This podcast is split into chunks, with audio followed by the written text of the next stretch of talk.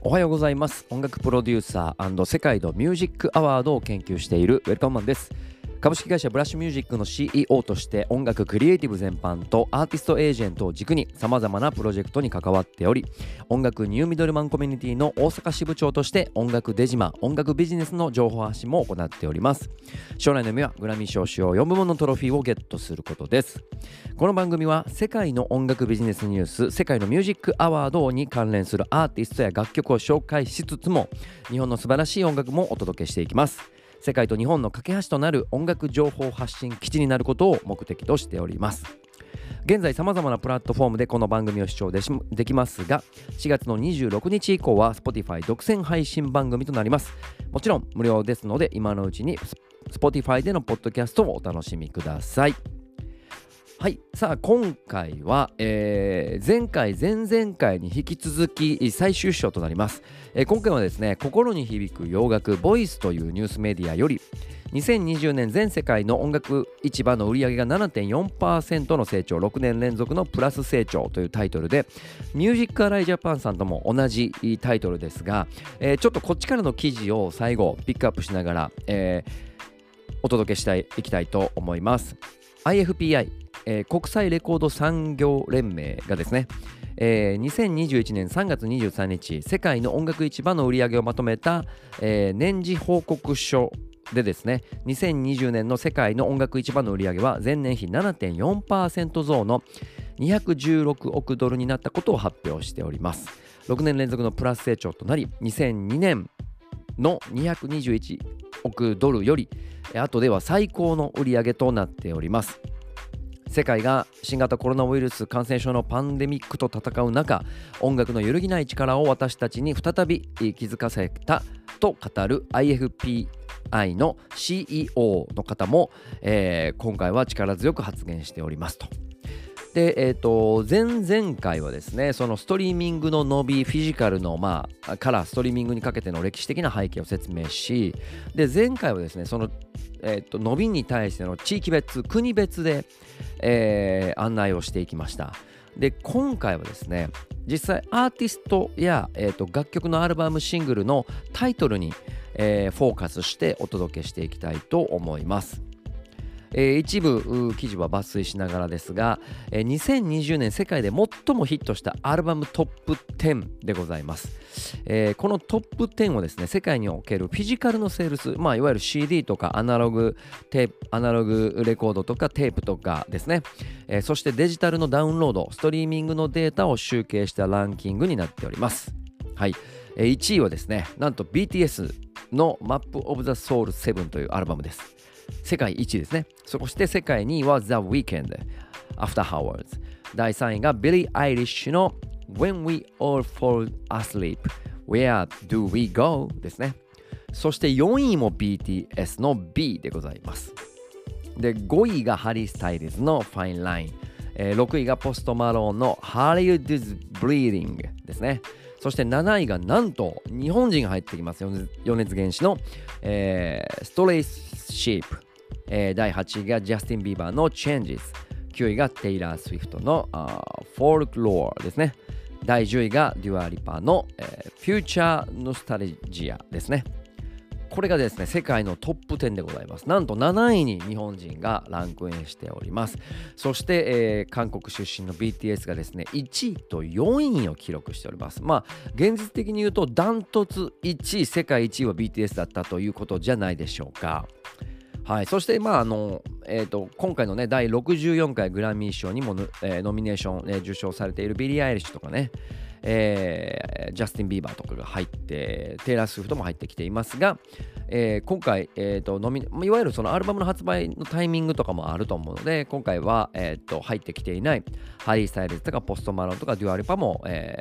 ー、名前を顔を連ねているという状況で、えー、今回ですねその第63回第62回のあたりで、えー、そのレコーディングアカデミーと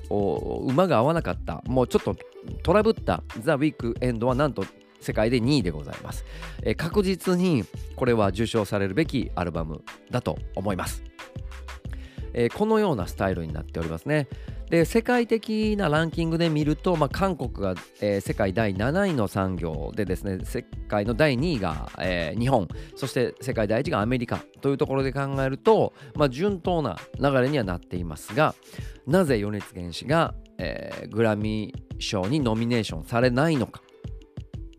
ここが問題ですね。はい。なぜ日本人がこんだけ活躍しているのにノミネーションされないのか。ここが問題だなと、えー、このランキングで、えー、感じております。はい。そして、えっ、ー、とですね、次は、えー、アルバムのセールスチャートですね、えー、先ほどお伝えしたのは売り上げストリーミングなんですが、えー、次はですねアルバムの、えー、最も売れたアルバムではなく最もヒットした楽曲いきましょうか最もヒットした楽曲トップ10でございます、えー、これもですね、えーと、集計データとしては、えー、デジタルダウンロードストリーミングですねはいフィジカルは入ってないですね。はい。ストリーミングのみですね、これは。ストリーミングのみになっております。はい。ストリーミングのみのランキングを言いますと、第1位がザ・ウィークエンドのブリンディング・ライツ。ストリーミング総数が27億2000万。第2位がトーンズアイでですね、Dance Monkey。これが23億4000万。第3位がロディ・リッチでザ・バックス。16億7000万。第4位が、えー、セイント JHN ジュンっていうんですかね、 Roses。これ16億4000万。第5位がデュア・リパで Don't Start Now 16億2000万。第6位が、えー、フューチャー、 featuring、ドレイク、フューチャーフューチャードレイクですね。Life is Good 10億億7000万。第7位が、えー、シャオジャンですね。えー、Made to Love 10億14億8000万。第8位が DaBaby です。Rockstar 14億5000万。第9位がビリー・アイリッシュで Bad Guy 13億6000万。第10位が BTS で Dynamite 12億8000万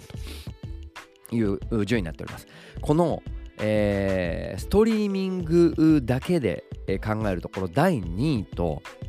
えー、第4位のと、えー、そして第7位がですね僕実は知らなかったんですね。はい、恥ずかしながら。で、皆さん知ってるでしょうか？トーンズダイ。そして第4位の、すいません、ちょっと読めないんですが、えっと、セイント・ジュンですかね？JHN と。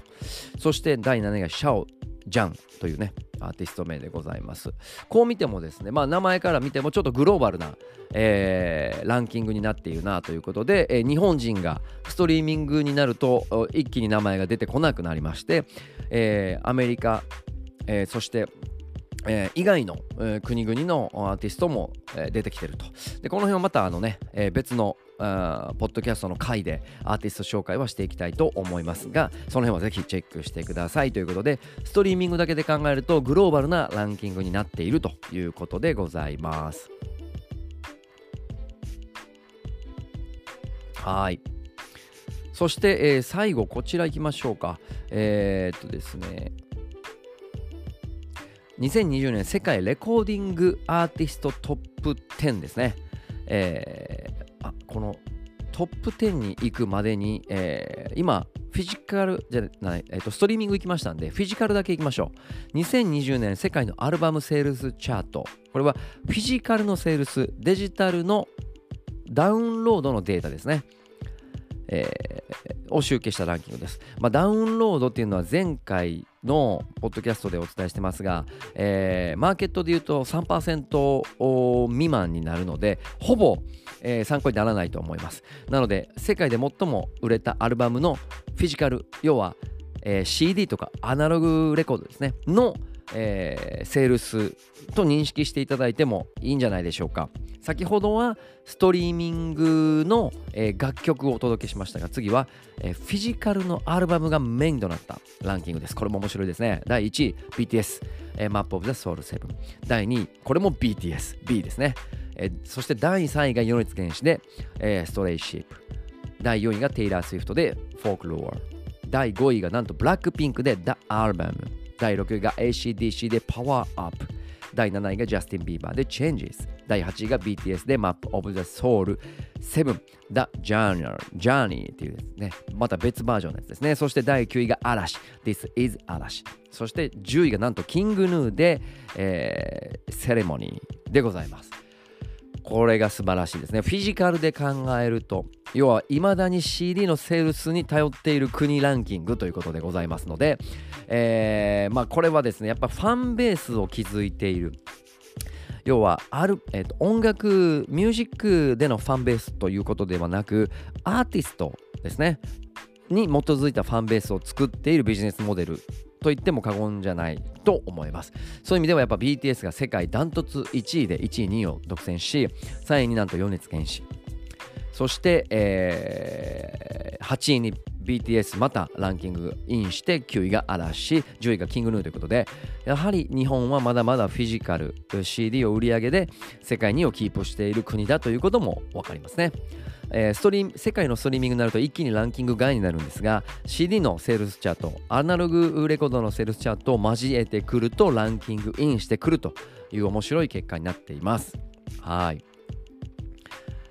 さあ世界はですねもうレコーディングアカデミーのグラミー賞も踏まえてもうストリーミングに完全に移行してるぞっていうことで、えー、日本がこのデジタル化に遅れているっていうのはここもあらわになっているなと思いました。はい。そして最後ですね。えー、2020年世界のレコーディングアーティストトップ10ですね。これはストリーミング、アルバム、シングルの売り上げ、えー、のデータに基づいたランキングでございます。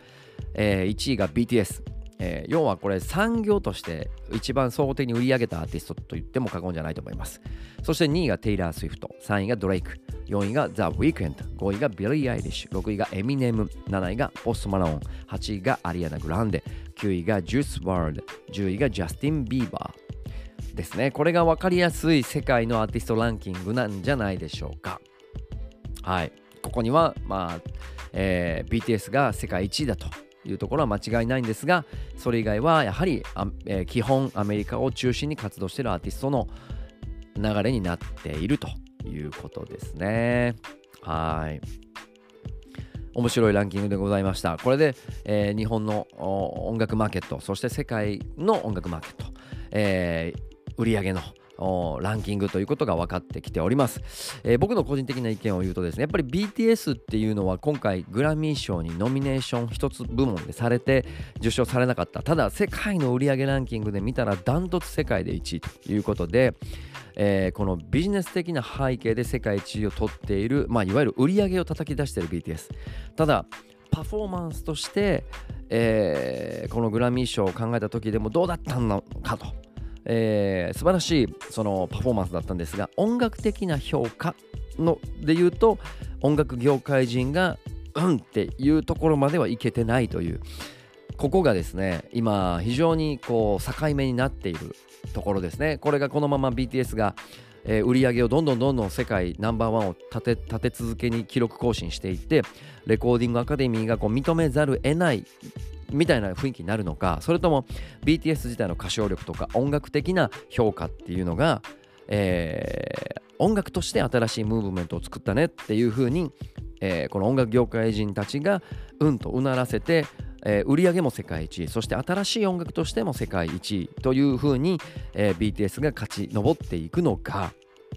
えー、それともレコーディングアカデミーが長年作ってきた音楽っていうマーケットを守り抜いて、えー、売り上げだけではない新しいこうアーティストとかカルチャーとか、えー、ムーブメントとかを、えー、ピックアップして、えー、突き進んでいくのか。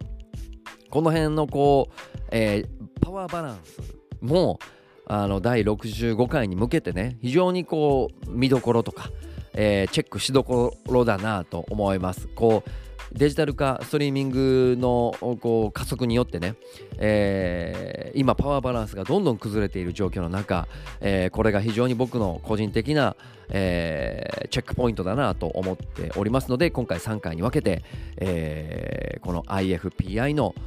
レポートをお届けしていきました。はい。ぜひまだチェックしてない方は、えー、前回、前々回のやつをチェックしていただきつつ、あと、ジョッシュとやってるやつもですね、ここにすごく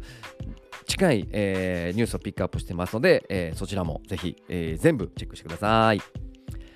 はい、ということで今回のニュースは以上でございます。最後にお知らせでございます。真空管とは日本の音楽コンテンツを世界へをモットーに掲げた音楽ストリーミングプラットフォームであり月額1000円でライブアーカイブやオリジナルコンテンツが見放題です。また真空管 for Artist というクリエイターやアーティスト向けの音楽活動サポートプラットフォームもあります。Spotify 含めた全世界への音楽配信。ライブストリーミング配信チケット券売まで様々な活動サポートを用意しております。ぜひ概要欄よりどちらのサイトもチェックしてください。それではまた次回お会いしましょう。ブラッシュミュージックのウェルカマンでした。